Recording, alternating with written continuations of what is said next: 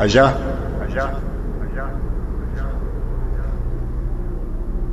arriba de las guerras, de las contiendas cotidianas por tener razón,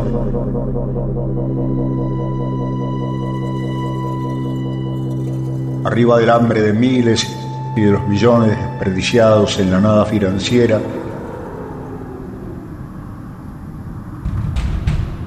arriba de las ruinas de los imperios y de las más hermosas construcciones humanas,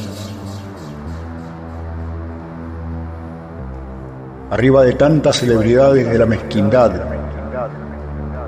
y tantos anónimos héroes de las pequeñas acciones solidarias, arriba de tanta muerte, tanto nacimiento,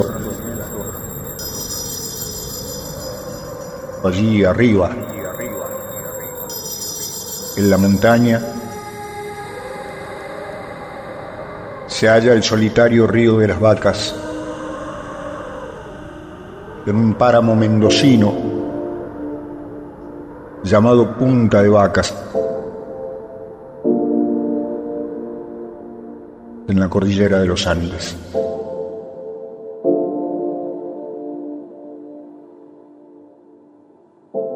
Este río custodia desde hace siglos el Aconcagua, aunque en realidad el río de las vacas es el guardián de todo lo sagrado que nace del encuentro entre el humano y la montaña. No solo porque lo atraviesa el Capatñán, ese sendero incaico, por el que por siglos han transitado miles de chasquis, hombres y mujeres trasladando idiomas, culturas, dioses y aquella filosofía andina del suma camaña, el buen vivir, que tiene como espíritu el vínculo armónico y respetuoso del humano con la naturaleza, sino también porque en Punta de Vaca se reúnen los ríos literales y los metafóricos. Tan es así que en Punta de Vacas confluyen el río de las vacas, el Tupungato, el de las cuevas y el río Mendoza, a donde éste nace. Pero también se encuentran los ríos de la fe de gente que anhela cambiar el mundo, como ocurrió en 1968 por la vera del río de las vacas cuando Mario Rodríguez, un treintañero mendocino conocido como Silo, reunió a centenares de personas para brindar una arenga. La curación del sufrimiento. A continuación, hará uso de la palabra el excelentísimo señor presidente de la Nación. Habla el teniente general Juan Carlos Onganía y que reprimiremos con máxima severidad a quienes no entiendan el noble ejercicio de la libertad. Acaba de hacer uso de la palabra el excelentísimo señor presidente de la Nación, teniente general Juan Carlos Onganía. Onganía, Onganía, Onganía. Eran tiempos de dictadura. Onganía presidía el gobierno inconstitucional y, entre otras cosas, había prohibido cualquier tipo de manifestación pública. Cuando el gobierno de facto recibió el pedido de permiso de Silo para hacer un encuentro en la montaña, las autoridades se burlaron y le respondieron, ah, si quieren hablar en la montaña, háblenle a las piedras.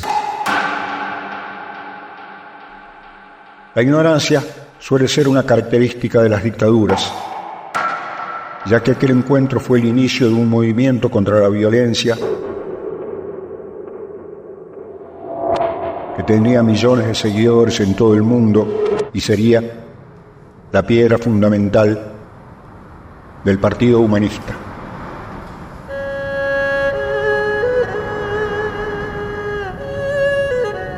En ese paraje de caseríos y con apenas 47 habitantes, Silo, este amauta de los Andes, volvió a congregar en 1999 y 2004 a varios miles de seguidores. Fundó el Parque Punta de Vacas, Por este acontecimiento llegaron de todas partes del mundo más de 10.000 peregrinos. ¿Acaso el río de las vacas es nuestro Ganges? ¿El río sagrado de este lado del mundo?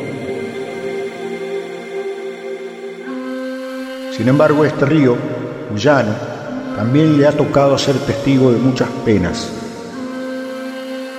Desde la intemperie de los arrieros, que por su labor y su presencia se le ha dado nombre a este paraje, sino también ser el campo de batalla del combate de potrerillos. El 25 de enero de 1817, en el que resultó victorioso el ejército de los Andes. Aunque el dolor de los muertos y los heridos aún persiste en este lugar que un siglo después de este acontecimiento bélico fuera escenario de un acto histórico de la no violencia.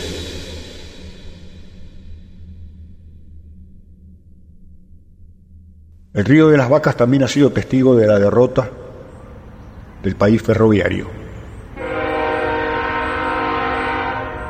Tan es así que su estación, que perteneciera al ferrocarril trasandino, se exhibe como un museo del desierto. Y asimismo, este no ha escuchado los lamentos espectrales del inglés, Mr. Foster,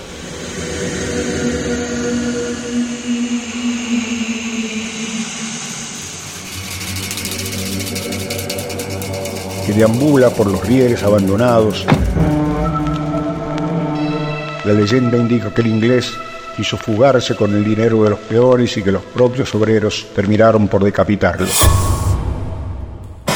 Y que a partir de ahí regresa en forma de mito con el nombre de El Futre, un jinete decapitado cabalgando por la superstición de los pobladores de Punta de Vacas.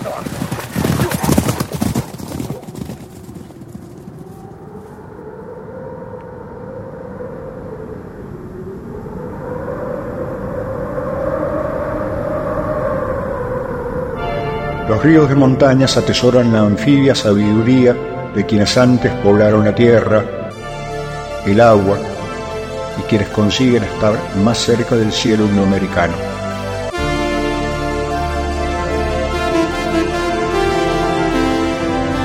De alguna manera el río de las vacas es un santuario del mundo.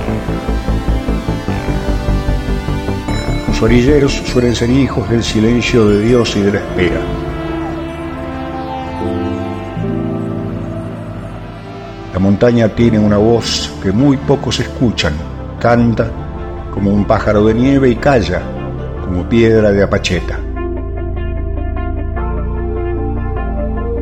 El río de las vacas, como Silo y sus seguidores, acude a su antiguo llamado, intenta alcanzar las alturas de la humanidad en aquel ancestral mensaje.